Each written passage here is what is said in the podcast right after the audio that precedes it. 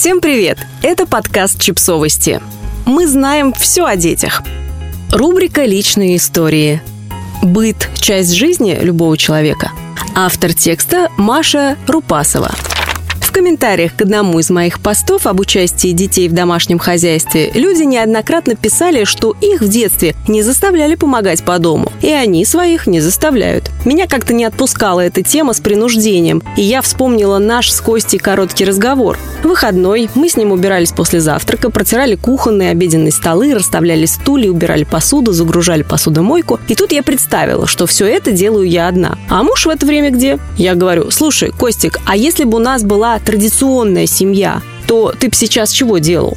Ну вот я, взрослая, дееспособная женщина, почему-то убираю за всей семьей, словно у меня нет занятий поинтереснее. А ты чего делаешь прямо в этот момент? Лежишь и рассматриваешь ногти? Читаешь Facebook? Играешь на компьютере в стрелялке? Я, видимо, настолько не понимаю, как это неучастие фактически происходит, что и тема с принуждением ребенка к помощи по дому меня обескураживает. Вот десятилетний ребенок позавтракал. И что? Встал из-за стола и пошел? Он не знает, что после завтрака остается грязная посуда, крошки на столе, что надо убрать сахар в шкафчик, подстилки под горячие в буфет и так далее. Может не знать, может не обращать внимания. А почему бы его не включить в круг носителей тайного знания о том, что дом, чистота и порядок состоят из таких-то и таких-то составляющих, часто не имеющих названия. Известный пример с «Кто у вас дома насыпает соль в солонку». Если не раскладывать для ребенка быт на элементы, то ребенок, а потом и взрослая мамина зая, будет делать вид,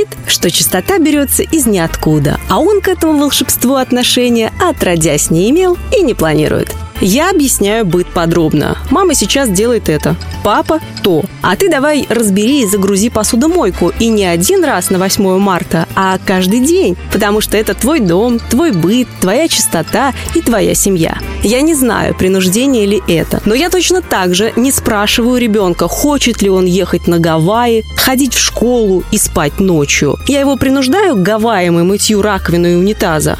Ну, в какой-то степени, наверное. Но ведь быт – это не квантовая физика, изучение которой при желании можно избежать. Быт – это ведь просто самообслуживание, естественная часть жизни любого человека, в том числе и ребенка.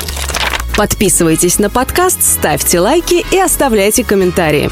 Ссылки на источники в описании к подкасту. До встречи!